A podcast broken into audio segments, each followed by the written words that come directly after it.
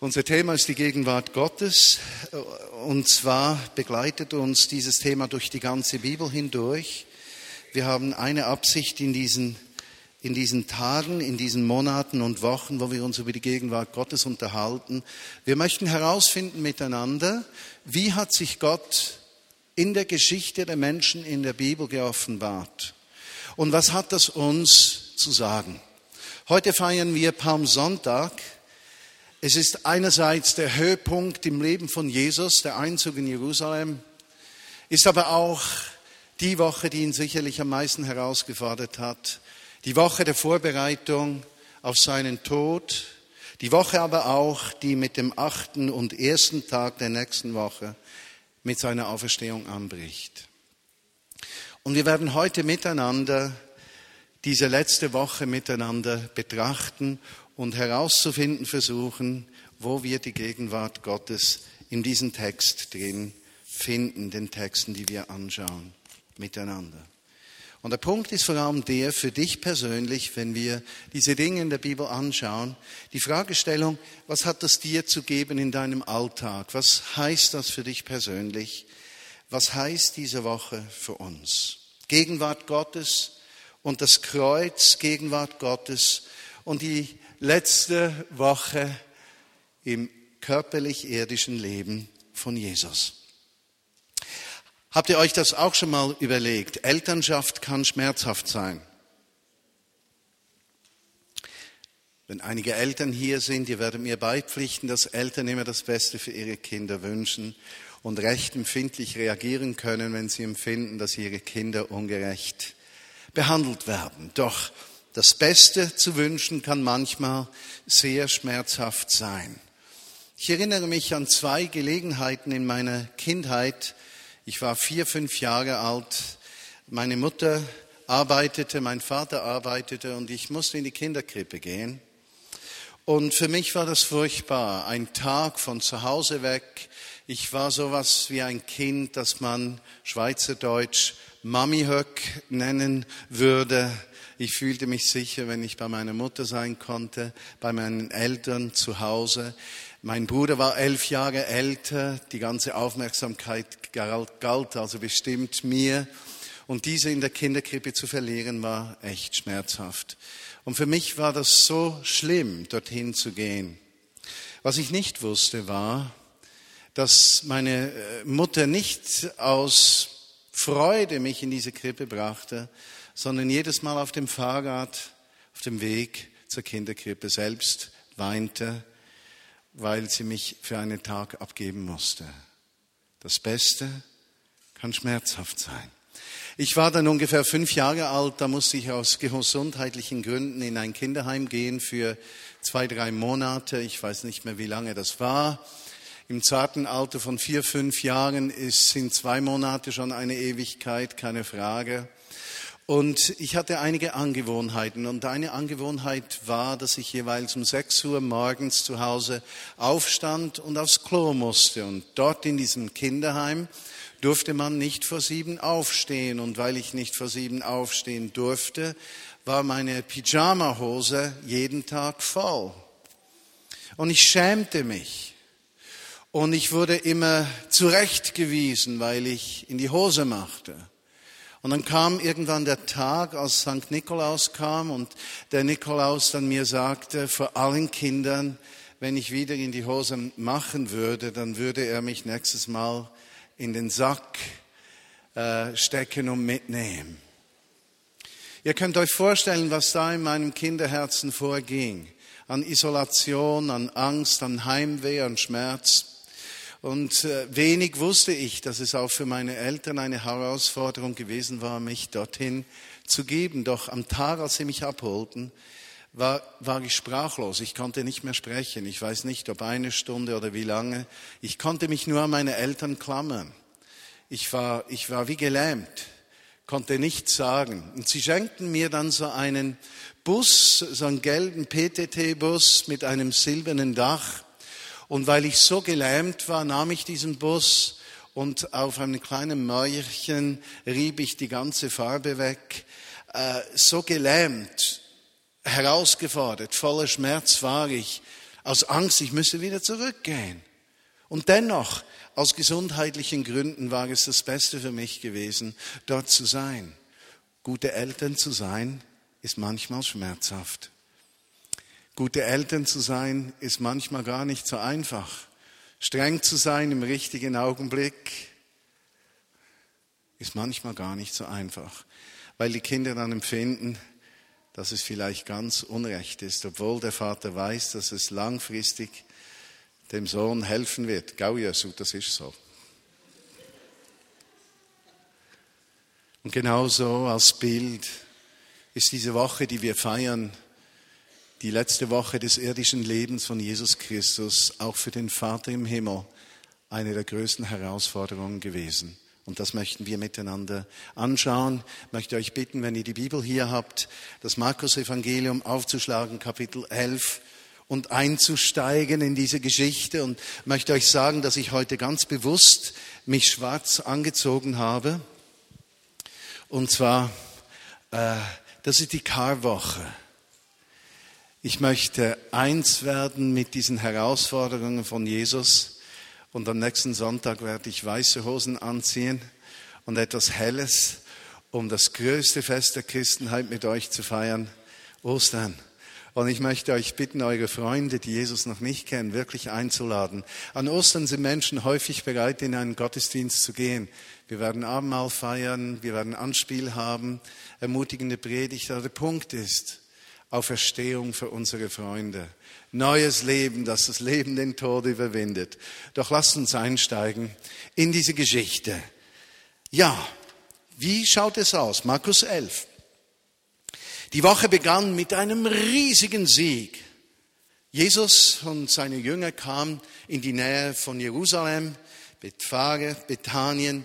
Diese zwei Ortschaften liegen einige hundert Meter weg von Jerusalem, gleich gegenüber Jerusalems am Ölberg.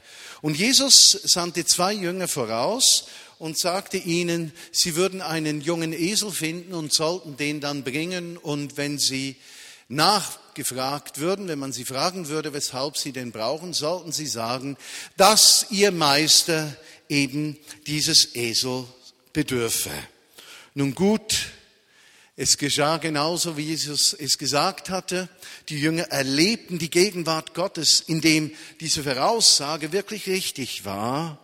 Und sie legten ihre Mäntel auf diesen Esel und Jesus setzte sich darauf und als sie so in Jerusalem einzogen, da rissen die Menschen die Kleider vom Leib, ihre Mäntel vom Leib, legten sie vor den Esel und sie rissen Zweige von den Bäumen, legten sie auf den Weg, schwenkten sie und sagten, der Retter, gelobt sei Gott, gepriesen sei der in seinem Auftrag kommt.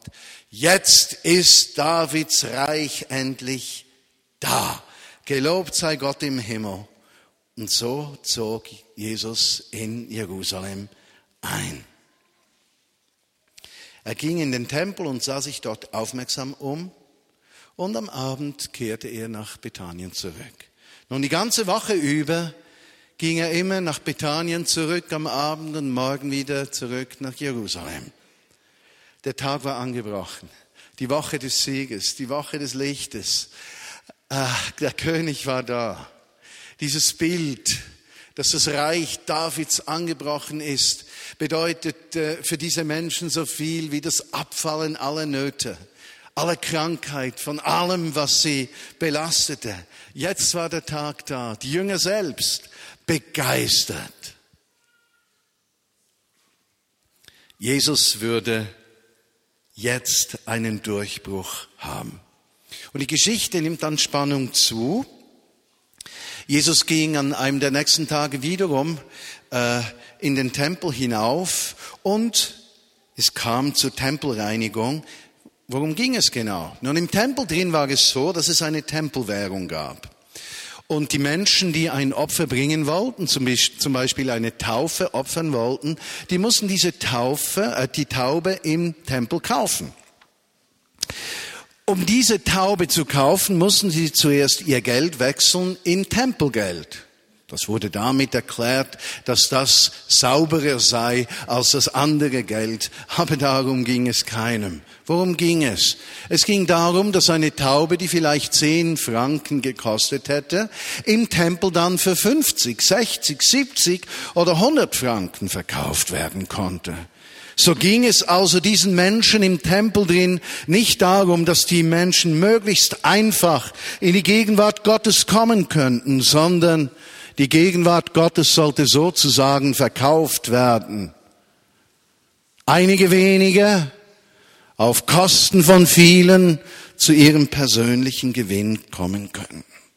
Und Jesus sah das. Markus Kapitel 11, 15 bis 19. Und er ging hinein, er stieß die Tische der Händler, der Geldwechsler um, derer, die Tauben verkauften und es heißt, und er duldete nicht einmal, dass irgendjemand etwas herumtrug. Und dann sagte Jesus zur Menschenmenge, Vers 17, mein Haus soll für alle Völker ein Ort des Gebets sein. Ihr aber habt eine Räuberhöhle daraus gemacht. Interessant. Jesus wiederholte einen Text aus der Torah. Und dort steht, das Haus Gottes soll ein Gebetshaus für alle Juden sein, für alle Völker, für alle Nationen. Und im übertragenen Sinne, meine Lieben, bedeutet das für mich so viel, dass die Vineyard Bern, wir gemeinsam, ein House of Hope sind, ein Haus der Hoffnung, dann nämlich, wenn wir es zulassen, dass die Gegenwart Gottes über uns als Menschen zunimmt. Und dort, wo die Gegenwart Gottes zunimmt, da werden Völker und Nationen eben in dieses Haus des Gebets kommen und Hoffnung gewinnen. Und somit ist das House of Hope nicht ein Gebäude, sondern es sind Menschen, die miteinander verbunden zu diesem Wohnort Gottes werden, wie das Neue Testament sagt, zu einem späteren Zeitpunkt. Du und ich, wir sind der Tempel, in dem Jesus Christus wohnt und seine Gegenwart ist und das bedeutet, dass alles möglich ist. Es gibt nichts, was sich den Möglichkeiten Gottes entzieht. Und genau dort möchte Gott, dass wir an Hoffnung zunehmen, dass wir selbst zu Hoffnungsträgern werden, dass wir selbst nicht mehr Menschen sind, die bei jedem Widerstand umfallen und schreien, Gott ist weg, sondern zu Menschen werden, die auch in der Dunkelheit des Alltags seine Gegenwart erwarten und in seine Gegenwart leben und durch seine Gegenwart stark werden. Die Geschichte von Jesus geht weiter. Es heißt im Kapitel 11, Vers 27, und sie gingen wieder nach Jerusalem. Es war ein neuer Tag. Diese 500 Meter, 600, 700 Meter, sie gingen zurück nach Jerusalem. Und dann heißt es hier im Vers 27, als Jesus im Tempel war, kamen die hohen Priester, die Schriftgelehrten und die führenden Männer des Volkes zu Jesus und stellten ihn zur Rede. Woher nimmst du dir das Recht, hier so aufzutreten? Wer gab dir die Vollmacht dazu? fragten sie. Jesus erwiderte, ich will euch eine Gegenfrage stellen. Wenn ihr die beantwortet, werde ich euch sagen, wer mir die Vollmacht gegeben hat. War Johannes der Täufer von Gott beauftragt zu taufen oder nicht? Was meint ihr? Sie überlegten. Wenn wir antworten, Gott hat ihn gesandt, dann wird er fragen, warum habt ihr ihm denn nicht geglaubt? Wenn wir aber bestreiten, dass Gott ihn gesandt hat, bekommen wir Ärger mit dem Volk. Denn alle sind schließlich davon überzeugt, dass Johannes ein Prophet war. So antworteten sie schließlich, wir wissen es nicht. Worauf Jesus entgegnete, dann sage auch ich euch nicht, wer mir Vollmacht gegeben hat. Betrachte die Woche, Höhepunkt in Jerusalem. Emotion, ein richtiger Ausstoß von, von äh, Adrenalin bei der Tempelreinigung. Durch die Tempelreinigung wird die Wut der Pharisäer groß. Wir kommen zur nächsten Situation, wo sie ihn angreifen wegen des Geschehenen. Und man könnte jetzt denken, dass Jesus im Grunde genommen sagen müsste, das hat doch alles keinen Sinn. Das hat doch alles keinen Sinn. Da habe ich eine Offenbarung, da bin ich gehorsam, da komme ich nach Jerusalem, da schreien sie alle Halleluja und plötzlich macht sich nur noch eines auf, Widerstand. Doch Jesus, obwohl es nicht offensichtlich ist für ihn, dass Gottes Gegenwart die Wolke bei ihm ist, hält durch. Und wir kommen zum zwölften Kapitel. Und er beginnt mit einer Geschichte, die Pharisäer und Schriftgelehrten noch extremer herauszufordern.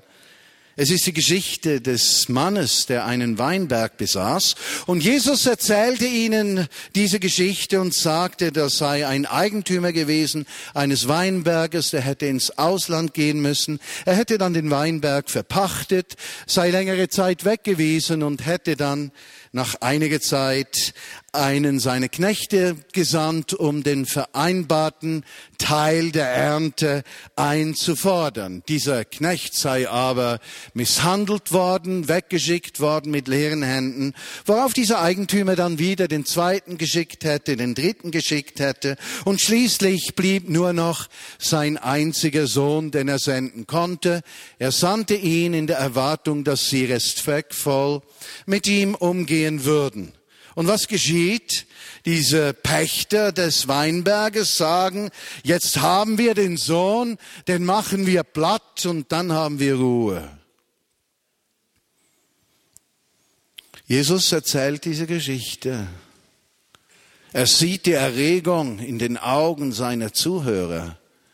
Er bringt die Geschichte zu einem Höhepunkt und sagt zu ihnen, was meint ihr, Vers 9, was wird der Besitzer des Weinberges jetzt wohl tun? Er wird selbst kommen, die Weinbauern töten und seinen Weinberg an andere verpachten. In diesem Augenblick realisieren die geistlichen Führer, was er gesagt hat. Und es heißt nachher im Vers 12, am liebsten hätten sie ihn umgebracht. Jesus bleibt dran. Er hat eine Sicht, eine Berufung, eine Zusage Gottes und er gibt nicht auf. Nein, er fordert sein Unglück heraus. Vers 13 geht die Geschichte weiter. Danach, nach dieser Geschichte, der Adrenalinspiegel kam wieder etwas runter, da sandten die Pharisäer und die Anhänger des Königs äh, einige zu Jesus, um ihm eine Falle zu stellen. Und sie sagten, Jesus, wir haben da eine Frage und brauchen deinen guten Rat. Du bist ein Mann mit Weisheit und wir haben schon viel gehört, wie du mit deiner Weisheit Menschen helfen konntest. Sag uns ganz frei heraus, wie wir nach Gottes Willen leben können. Verrate uns, ist es eigentlich Gottes Wille, dass wir Steuern bezahlen? Sie wussten ganz genau, dass sie mit dieser Falle auf jeden Fall gewinnen, Jesus verlieren würde. Hätte er gesagt, es sei nicht okay, den Römern Steuern zu bezahlen, hätten sie ja zu den römischen Herrschern gehen können und sagen können, hier ist ein Aufwiegler, der sagt dem Volk, soll keine Steuern bezahlen. Hätte Jesus aber gesagt, sie sollen Steuern bezahlen, dann hätten sie zu den anderen religiösen Führer der Juden sagen können, hier ist einer, schaut mal, wie der mit den Römern kollaboriert. Wir werden ihn erwischen dieses Mal. Der hat keine Chance. Jetzt haben wir ihn. Jesus ohne direktes Erleben der Gegenwart Gottes hält fest an der Zusage seines Vaters. Und die gibt ihm Weisheit. Und er sagt, gebt mir eine römische Münze. Wessen Gesicht seht ihr drauf? des Kaisers, sagen sie. Worauf Jesus erwidert, gebt dem Kaiser, was dem Kaiser gehört. Und Gott, was Gott gehört. Und sie waren blass. Gewaltig. Einige Zeit später kommen Sadduzäer zu ihm. Sadduzäer sind bekannt. Sadduzäer sind die, die nicht an die Auferstehung glauben. Und so sagen sie, da war ein Mann, der hatte eine Frau. Die Frau starb. Verzeihung, der Mann starb und die Frau lebte noch. Und gemäß dem Gesetz, lieber Jesus, muss ja der Bruder diese Frau lösen und zum Schutz dieser Frau sich mit ihr verheiraten. Nur in unserer Geschichte starb dann auch der zweite Bruder und dummerweise dann musste der dritte sie heiraten, worauf dieser auch starb. Und der vierte musste dann die Frau heiraten, starb, der fünfte auch, der sechste auch und der siebte auch. Und jetzt, lieber Jesus, und sie dachten, jetzt haben wir ihn. Wenn die auferstanden sind. Zu welchem Mann gehört dann die Frau?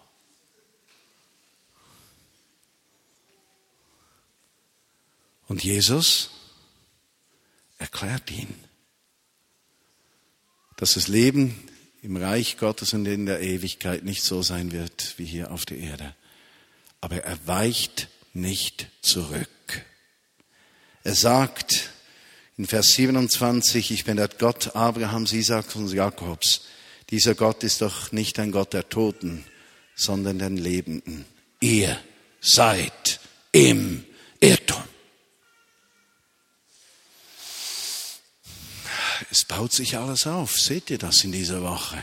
Ein Problem löst sich, wird abgelöst vom nächsten. Ein Schriftgelehrter heißt es dann im nächsten Vers 28, der hätte zugehört und war sehr beeindruckt von der Antwort, die er den Sadduzäern gegeben hätte.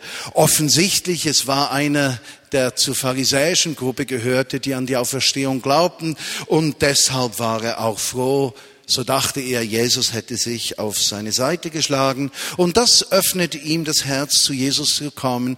Und er sagte aufrichtig, Meister, ich bin verunsichert. Äh, sag mir doch zu meiner Sicherheit, welches ist das wichtigste Gebot? Worauf Jesus ihm antwortet, Schma hört, ihr Israeliten, der Herr ist, der Herr ist unser Gott, der Herr allein. Ihn sollt ihr, Vers 30, von ganzem Herzen lieben, mit ganzer Hingabe, mit eurem ganzen Verstand, mit aller Kraft. Und ebenso wichtig ist das zweite Gebot, liebe deinen Nächsten wie dich selbst. Kein anderes Gebot ist so wichtig wie diese beiden. Ein House of Hope bedeutet, dass Gottes Gegenwart nur kommen kann, wenn wir alle Menschen lieben. Ihr müsst eines verstehen. Gottes Plan in dieser Stadt ist unverrücklich und ganz klar, dass kein Mensch verloren geht und in Gott ferne leben muss. Dafür brauchen wir keinen Glauben. Das ist eine Tatsache. Das ist seine Absicht. Das will er tun. Welches aber ist der Schlüssel für ihn? Der Schlüssel für Jesus ist die christliche Gemeinschaft, die der Tempel ist, in dem die Gegenwart Gottes lebt. Und dieser Tempel ist nur insofern bedeutungsvoll, als dass seine Mauern weg sind, damit die Menschen, die ihn nicht kennen, in den Einflussbereich der Wolke des Königs der Gegenwart Gottes kommen können. Jesus sagte zu diesem Mann, wahrlich, ich sage dir, du bist nicht weit entfernt vom Reiche Gottes.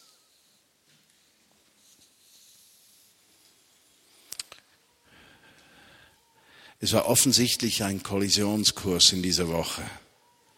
Aber diese Kollision von Licht und Finsternis war Teil von Gottes Plan. Gott plante diese Kollision. Und in dieser Kollision drin, die wir diese Woche erleben, vom Reich des Lichtes und dem Reich der Finsternis, In dieser Kollision drin war Jesus der springende Punkt. Und er drückte durch die Finsternis durch. Und er zeigt uns einen Weg, wie wir durch die Finsternis unseres Lebens durchkommen können. Und doch scheint Gott abwesend zu sein. Und doch scheint es, dass in all diesen Geschehnissen Gott weit entfernt ist. Nun, Gott ist auch in den dunklen Zeiten deines Lebens gegenwärtig. Wo aber wird in dieser Geschichte Gottes Gegenwart sichtbar? Lass mich einige Gründe geben, wo Gott sichtbar war. Gründe, die uns vielleicht entgehen beim Lesen. Gott ist gegenwärtig im Zeitplan. Es waren nur noch zwei Tage bis zum Passafest, heißt es in Kapitel 14, Vers 1. Und die hohen Priester und Schriftgelehrten suchten nach einer günstigen Gelegenheit, diesen Jesus loszuwerden, umbringen zu lassen. Aber es heißt hier im Vers 2, sie waren sich einig, dass es nicht am Passafest geschehen darf, weil es sonst zu Unruhen unter dem Volk kommen könnte. Die Gegner von Jesus wollten das Passafest umgehen. Die Kreuzigung sollte aber an diesem Tag stattfinden, damit das Bild des Heilsplanes Gottes vollkommen wird. Es musste dann geschehen.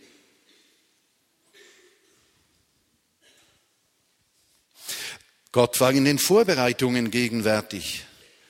Wir sehen es, wie Jesus seine Jünger vorbereitete und zu ihnen sagte in Vers 27, Kapitel 14, ihr werdet euch alle bald von mir abwenden, denn es steht geschrieben, ich werde der Herde den Hirten nehmen und die Schafe werden auseinanderlaufen. Er zitierte nur eine Schriftstelle, wurde von den Jüngern nicht verstanden, ja zurückgewiesen.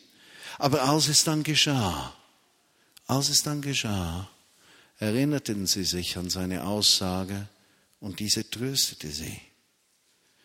Gott ist mitten im Kampf im Herzen von Jesus gegenwärtig. In Markus 14, 26 lesen wir, nachdem sie das Danklied gesungen hatten, gingen sie hinaus zum Ölberg. Dort bei Bethanien zog sich Jesus zurück. Er wendet sich an seinen Vater. Die Jünger oder wir hören nichts vom Vater. Es gibt eigentlich nur drei Orte, wo wir den Vater hören im Neuen Testament. Bei der Taufe von Jesus, bei der Verklärung von Jesus, beim Tod von Jesus. Aber es scheint, dass Jesus die Stimme seines Vaters hört. Aber das Reden des Vaters scheint so schmerzhaft zu sein, dass Jesus beinahe verzweifelt. Aber Gott war gegenwärtig im Schmerz von Jesus. Und so ist er gegenwärtig in deinen Schmerzen. Gott ist aber auch gegenwärtig in der ganzen Ironie der Geschichte, die da ablief. Kapitel 15 heißt es, dass damals ein Mann namens Barabbas im Gefängnis gewesen sei. Dieser sei im Zusammenhang mit gewissen Aufständen festgenommen worden, weil da auch ein Mord begangen worden sei.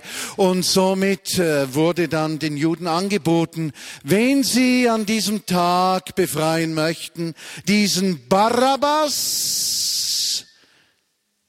der eigentlich Jesus Barabbas hieß, oder diesen Jesus von Nazareth. Der Zufall könnte man sagen. Ja, der Zufall führte es, dass dieser Revoluzer Barabbas der eine war, der im Gefängnis saß. Jesus Barabbas, in einigen Übersetzungen wurde später das Wort Jesus gestrichen, damit es zu keinen Missverständnissen kommt. Aber es steht bewusst da, denn dieser Jesus, dieser Retter Barabbas, Sohn eines eigenen Vaters, stand für einen gewalttätigen Umsturz. Und dieser Jesus von Nazareth, der König der Juden, für eine friedliche Veränderung, die Gott bringen würde. Und das Volk musste wählen. Gewalt oder Vertrauen. Und das Volk schrie, Jesus, Barabbas, soll frei sein. Jesus von Nazareth soll sterben. Und 40 Jahre später ernteten sie die Konsequenz ihrer Entscheidung in der Zerstörung Jerusalems des Tempels und in der Vertreibung. Gewalt bringt keine Frucht. Vertrauen verändert die Welt. Und zu guter Letzt war Gott am Kreuz gegenwärtig. Lesen in Markus 14, 33, Petrus, Jakobus und Johannes nahm er mit. Tiefe Traurigkeit und Angst überfielen Jesus und er sagte zu ihnen, ich zerbreche beinahe unter der Last, die ich zu tragen habe. Bleib bei mir, wacht mit mir. Und einige Sätze später sagte er, bleibt wach, betet, damit ihr den, der Versuchung widerstehen könnt. Ich weiß, ihr wollt nur das Beste, aber aus eigener Kraft könnt ihr es nicht erreichen. Noch einmal ging er ein Stück weg und bat Gott mit den gleichen Worten um Hilfe. Die ganze Verzweiflung und Hilflosigkeit kommt auf Gott ist gegenwärtig. Er wird gekreuzigt und im Augenblick seines Todes geschehen zwei Dinge. Es wird Nacht. Gott kleidet sich in Trauer. Mitten am Tag kleidet sich Gott in Trauer. Jesus haucht sein Leben aus und der Vorhang zum Allerheiligsten reißt in zwei. Wisst ihr, weshalb dieser dort war? Wenn die Sünde bekannt wurde, sollte die Sünde der Menschen zugedeckt sein. Das war die Absicht. Aber wo Jesus vergibt, gibt es nichts mehr zuzudecken, weil die Sünde vollständig weg ist. Gottes Gegenwart. In der Not noch am Kreuz hängend betet Jesus, Vater, Vater, weshalb verlässt du mich? Nun, das war nicht der Schrei, dass er wirklich von Gott verlassen war. Er zitierte den ersten Satz aus dem Psalm 22. Äh, Und in der Überlieferung weiß man, dass wenn jemand den ersten Satz eines Psalmes liest, er die Bedeutung des ganzen Psalmes gelesen hat. Und dieser Psalm beginnt mit einem Schrei zu Gott, der zuhört. Herr! Und endet hoffnungsvoll mit dem Ruf, dass Gottes Gerechtigkeit geschieht. Diese Botschaft wurde nur von einem Mann vernommen, einem römischen Zenturion. Gottes Gegenwart. Lass mich dich fragen, wo ist Gott in deiner Dunkelheit? Gott war dort, als Jesus seine dunkelste Stunde erlebte. Ist er auch in deinen dunkelsten Stunden? Josua, dort bei diesem Wagen, die ganze Geschichte in Kalifornien, war Gott dort. Conny, beim Bericht deines Krebses, war Gott dort. Wenn eine Beziehung zerbrochen war, war Gott dort. Ist Gott wirklich dort? Auch wenn du es nicht merkst, er hält die Fäden deines Lebens in seiner Hand und er bleibt erreichbar, auch wenn du empfindest, deine Gebete würden wie leere Worte von deinen Lippen auf den Boden fallen. Und eines musst du wissen, wenn du im Schmerz bist, ist Gott wegen deines Lebens auch im Schmerz. Ja, Jesus musste den Kampf am Kreuz selber führen. Er musste den Sieger ringen, um das Reich zu gewinnen. Er war ja der König. Und genauso gibt es, meine lieben, Situationen in unserem Leben, die können wir nicht delegieren. Da können wir nur eines sagen, Jesus, du bist Herr. Du bist Herr. Du bist Herr. Und wenn wir empfinden, wir hätten alles getan, es sei nichts mehr zu tun, was uns retten könnte, die Situation sei verloren, verworren und endlos hoffnungslos, gibt es nur einen Ruf, du bist Herr. Wenn du keine Wohnung hast in vier Wochen und einen Ort brauchst, wo du wohnen kannst, er ist Herr. Wenn deine Ehe zu zerbrechen scheint, er ist Herr. Wenn dein Kind vom Weg ankommt und in Probleme reinkommt, er ist Herr. Das ist der Ruf der christlichen Gemeinde, die Hoffnung bringt. So wie Jesus kämpfte, gilt es auch für deine und meine Kämpfe. Manchmal sehen wir Gott nicht, aber er ist immer da, mitten in der Dunkelheit deines Lebens. Vielleicht unsichtbar. Vielleicht siehst du ihn nur aus deinem Augenwinkel, aber wenn du ihn siehst, kannst du Tränen in seinen Augen sehen über deinem Leben. Nun, das Kreuz fordert uns dazu heraus, in unseren eigenen Golgatha-Erfahrungen festzubleiben und nicht aufzugeben. Wir sind Nachfolger von Jesus. Er ist unser König. Wir dürfen nicht erwarten, dass wir ein einfacheres Leben hätten als er. Aber wir dürfen erwarten, dass Gott gegenwärtig ist. Er wird uns nicht verlassen.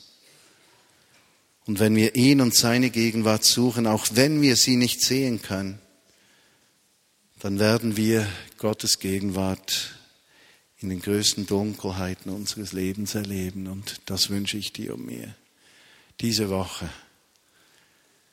Er ist Herr. Und am nächsten Sonntag, wenn wir zusammenkommen, sollte ein Geschrei sein des Sieges, dass das Licht die Dunkelheit überwunden hat. Die Liebe die Angst überwunden hat, die Annahme, die Scham, die Vergebung, die Schuld, sein heilendes Wirken, unsere Krankheit, seine Herrschaft, unsere Niedergeschlagenheit, seine Gegenwart, deine Hilflosigkeit. Und so wird in deinem Leben Ostern zum größten Fest des Sieges. Und ich bitte dich, Jesus, dass du kommst mit deinem Geist, auch zu allen, die am Podcast diese Botschaft hören, dass du diesen Menschen, gleich wo sie zuhören und gleich aus welcher Kirche sie kommen, gleich wo sie stehen, die Gegenwart deines Geistes, diese Wolke in diesem Moment erleben, im Fahrzeug, in der Küche, im Wohnzimmer, am Arbeitsplatz, dass du mit deinem Geist kommst und diese Menschen berührst. Und wir öffnen uns in der Vinja Bern für deine Herrschaft und Gegenwart. Dass deine Gegenwart im Kreuz zum Sieg wird in den Herausforderungen unseres Lebens. Mit dir, Jesus, gibt es immer einen Weg. Und die Niedergeschlagenheit braucht nicht den Sieg zu haben. Und wir widerstehen im Schmerz unserer Seele und in der Hoffnungslosigkeit und sagen eines, Jesus ist Herr. Jesus ist Herr. Und so vertraue ich dir die ganze Vineyard Bern an und sage dir, du bist unser Herr. Schenke es uns, dass wir ein House of Hope sind, das Heilung und Veränderung bringt. Im Namen Jesu. Amen.